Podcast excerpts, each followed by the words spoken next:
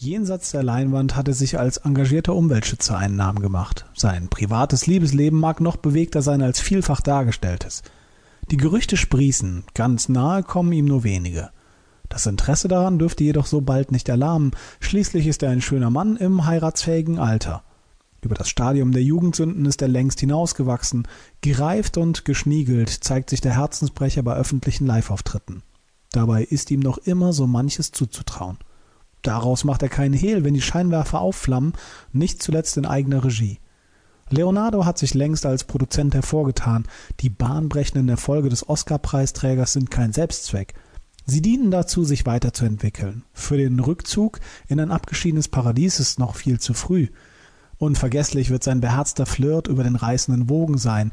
Er ist einer, der sich gleichzeitig durchschlagen kann. Umschwärmt zu werden, das reicht auf Dauer nicht, wenn es auch immer wieder verlockt. Mit zunehmendem Alter bildet sich der Charakter und das soll dann gut sichtbar werden. Wer in Hollywood Karriere machen will, muss einiges zu bieten und starke Wurzeln haben. Paradiese der Kindheit.